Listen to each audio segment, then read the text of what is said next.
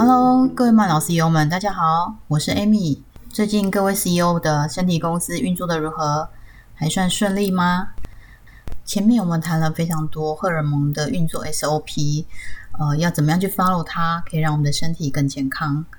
那今天呢，我想要呃轻松一点，来谈一谈开心的话题、快乐的话题。我们今天要来谈快乐、幸福，怎么样让自己更快乐？怎么样让自己更幸福？其实我觉得我们人天生应该都有这种追求幸福、追求快乐的天生的因子吧。那我们喜欢吃美食，然后喜欢看漫画，喜欢听笑话。虽然每一个人对美的定义可能不一样，每一个人对于好吃的东西喜欢的不一样，每个人喜欢听的音乐也不一样，但是总有一种是可以满足你的标准，让你觉得心情非常愉悦、非常好的。那现在人每天工作压力这么大，然后呃要处理的杂事这么多，是不是都说哎，我跟我下班之后可以有一些小确幸啊，可以让自己放松啊，让自己感到开心。那如果说我们知道这个开心、这个幸福它的运作的模式，我们可以去 follow 它的模式，去放大它的效果，那这样是不是就可以去抵消我的悲伤、我的压力，让我们感觉每天都会很幸福呢？于是，Amy 就开始去找资料了，找这个答案，看看可不可以找到。结果呢，答案是不行。哎呀，真是抱歉，让大家失望了。哦，我在 TED 上面看到一个 Nancy 这个研究员的分享，他说：“哦，有两个系统，一个是积极的系统，一个是消极的系统，就是快乐的系统跟悲伤、压力的系统。”这两个系统其实是不同的系统，它并没有互相的抵消性。就是说，我们一直以为，我原本我以为啦，我也以为快乐、悲伤它是跷跷板的两边。那如果我可以让快乐多一点，那我的悲伤就可以少一点。啊，悲伤太多了，表示我的快乐很少。这样，但是这个 Nancy 研究员他说不是哦，快乐跟悲伤是两个不同的系统。哦，就像我们以前以前一直以为老花跟近视是可以互相抵消的，因为老花是远视嘛，所以我以前就一直以为说啊，我近视没关系，等我老了有老花的时候，我的近视就会被抵消变好。其实事实上，事实证明也不行，因为它是两种不同的存在。那我们的悲伤系统跟快乐系统也是一样啊，它是同时存在并行，它没有抵消的这件事情。而且我们的悲伤系统它的敏感度。比快乐系统的敏感度来的强烈，所以我们对于悲伤、对于消极、对于压力的感受度，是比正面的、积极的、快乐的的感受度是要大很多的。他有提到一个例子，就是有一份有关于幸福婚姻的问卷，那里面有一些正面的，我在婚姻当中一些正面的选项，有一些负面的选项，然后他发现说，只要有一个负面的选项。就必须要有勾选了五个正面的选项，才会让这个人觉得他的婚姻是幸福的。这是不是就常常听人家说的，男朋友只要一惹女朋友不开心，他就可能要做了五件让他开心的事情，女朋友才会消气。果真是建设很难，破坏很容易哈。但是我们就就此放弃了嘛？当然不是哦。所以我们还是要去了解这些呃幸福荷尔蒙的一些运作的模式。好，然后我们大概就是尽力，至少要做对事情嘛，啊，做对的事情才有机会，然后去平衡这些不开心的情绪嘛，是不是？好，那我们就进入今天的节目，我们来介绍四种幸福荷尔蒙喽。首先，我们要来认识的快乐荷尔蒙叫做多巴胺，它是一种会让我们产生欲望。然后想要去完成某一件事情，或者说去做一个某一种行为，然后在这个做的过程当中，给你带来一些快乐感、满足感。然后只要你达到目标之后，它就会给你成就感跟兴奋感。这个机制是为了要让我们活得更好，所以我就会有一些欲望。那有了欲望产生之后呢，我可能就是要去掠夺别人，然后我就会发起战争去打仗。打仗赢了就非常开心，非常的兴奋。那以现在来说，现在不打仗啦，那所以现在跟打仗比较接近的就是什么？就是体育赛事咯。哦，所以我们在所有的体育赛事啊，在比赛过程当中，大家都会多巴胺分泌，会非常的兴奋，非常的开心。那或者是说我平常在工作的时候，我把我所有要做的事情列为一个代办事项，一项一项的列出来，哦，然后呢，一项一项的完成，一项一项的划掉，哦，这是每一项的划掉的这个过程，我们也会非常的开心，会产生大量的多巴胺。但是多巴胺的作用，它其实是产生于期待奖励本身，而不是获得奖励本身。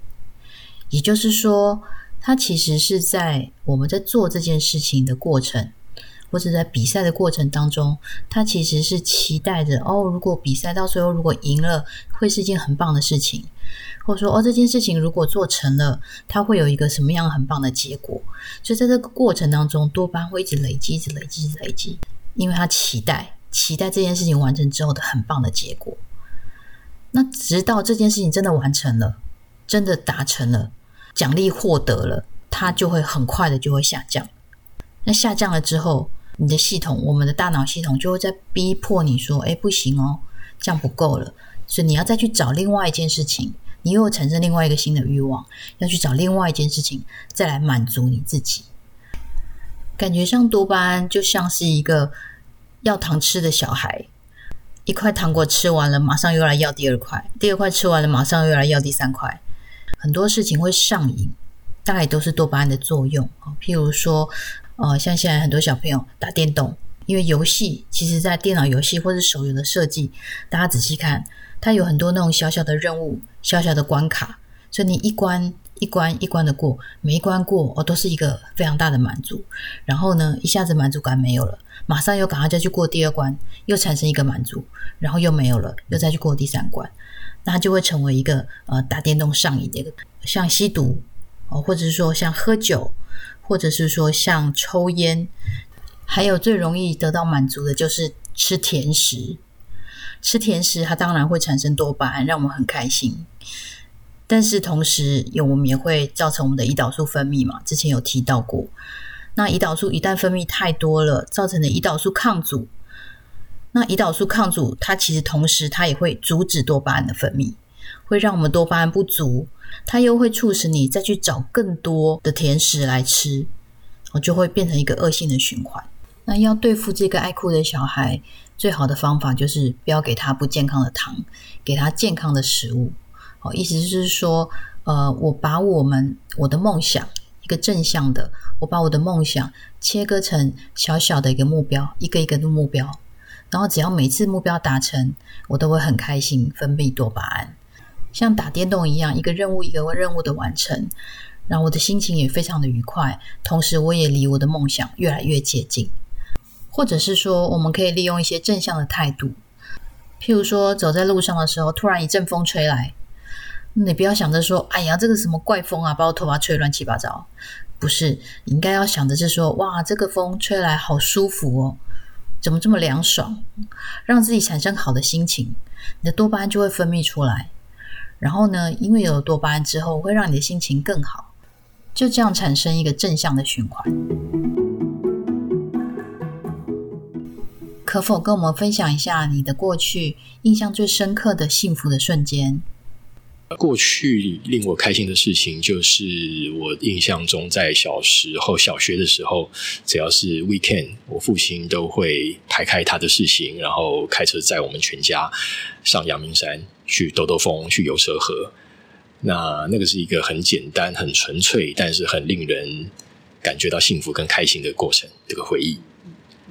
在还没进学校之前，觉得最幸福的事是陪孩子相处，听到他们的笑声，看到他们的笑容，是让我觉得非常非常幸福的一件事。在过去一件比较幸福的呃事件里面呢，我第一个想到是在大学的时期玩社团的时候，那时候参加社团啊，然后会跟同学一起办活动，然后还有学弟学妹。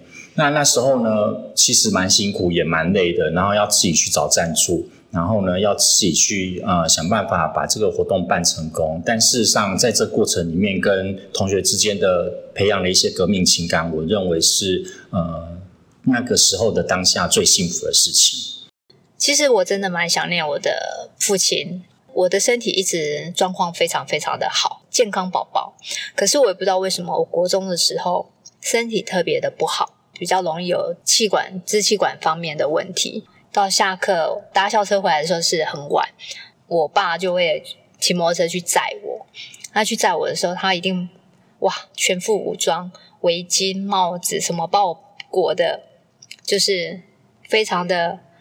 呃，密不透风吧，只大概只剩下嘴巴跟眼睛而已。然后确认我不会吹到风，然后我坐上摩托车，然后他再载着我，在我的时候要出发的时候，他就会跟我说：“你多好。”其实对我来讲，他是一个，我现在想起来是一个很幸福的感觉，这样子也是我一个一直一直以来很怀念的 moment，这样子，嗯。呃，就是我在蜜月旅行的时候，我回到四年前曾经去许愿过的罗马许愿池，然后我当初的愿望就是希望可以跟站在我旁边的先生在一起，然后一起过生活，然后所以我愿望达成了。因为以前从呃。到台北来念书，那一直长期都是在外面，所以能够回到家里面跟爸爸妈妈一起吃个饭，嗯，看到他们满足的笑容，就会感觉是一件非常幸福的事。如果说多巴胺它带给我们的是短期的快乐，那什么东西才可以让我们长期的幸福呢？那个就是脑内啡，或者是称作内啡肽。那它是一种我们在脑内可以自行生成的一种类似吗啡的一种生物化学物。促进脑内啡生成的因素很独特，是身体的疼痛。当然，身体的疼痛是没有办法带给人带来快乐的啦。但是脑内啡它可以，呃，它是可以帮你隐藏身体的痛苦。帮助你坚持下去，完成一个任务，或者是完成一个行为。这个机制的产生，其实是一样为了我们的人类生存。在古代，要吃东西就是要去打猎嘛。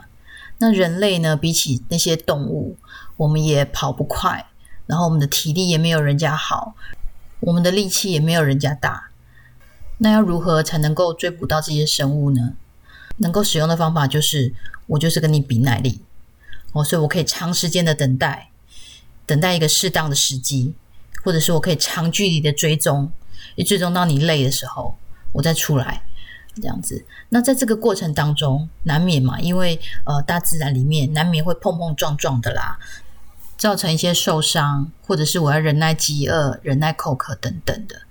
那脑内啡这个时候它就产生作用，哦，它就让我们会忘记这些痛苦，然后让我可以坚持。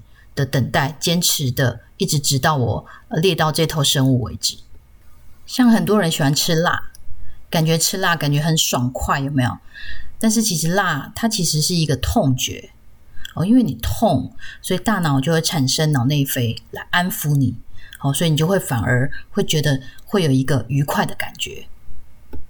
像艾米有很多同学很喜欢跑马拉松。听说跑马拉松也是有这样的感觉，我就是可能前面的某一段的时候会很辛苦、很辛苦、很累、很累，但是过了某一个点以后，整个人就会变得非常的轻松、非常的愉悦，跑起来就是心情非常的好。那这个点呢，就是他们叫做跑者的愉悦，就是因为长时间的运动，把我们的身体里面的能量已经用尽了。这时候，我们的脑内就会分泌脑内啡，然后来安抚你、镇定你，让你感觉就是非常的愉悦，可以坚持下去，继续往前跑。所以，脑内啡是一个愿意吃苦的好孩子，它是先苦后甜的那种快乐，它带给我们的是一种长期的平静跟安定的感觉。像艾米自己很喜欢，就是爬山。哦，在登山的那个过程也是一样，就是上山的过程也是非常的疲累，非常的辛苦。但是当你登到山顶的那一刹那，那个产生的感觉很愉悦，但是不是那种很刺激、很兴奋的感觉，而是一种呃内心感到非常的平静、非常舒服的一种幸福的感觉。这种感觉可以在心里面维持非常的久，甚至日后再回想起来，还是会有那种非常幸福的感觉。多巴胺是完成 checklist 的一项一项完成的那种快感。那脑内啡呢？它就是经过努力之后，长期的梦想达成的那种满足的那种感觉。这两种呢，都是属于我们自己，只要自己努力就可以带给自己快乐的，属于自私型的呃快乐荷尔蒙。接下来还有两种要介绍的，就是属于无私型的荷尔蒙。就是说，这个荷尔蒙的产生，呃，是靠不是靠自己，就是要跟别人一起互动才能够产生。而且，这个荷尔蒙除了让我们自己开心幸福之外，让别人也可以同时产生幸福和开心。但是听到这里，你是不是累了？或者是说你在通勤，呃，也许你的目的地快到了。那因为这次的内容实在是太丰富了，所以艾米把它剪成上下两集。那如果说啊，你没有时间了，那就先休息一下，有时间的时候再来听下一集。或者是说您还有继续，那就先起来伸展一下，上个厕所，喝杯水，再来听听另外两种无私的幸福荷尔蒙是什么。当然，还有更多的好朋友的幸福时刻分享，千万都不能错过哟。那就先这样子喽我们下集见拜拜。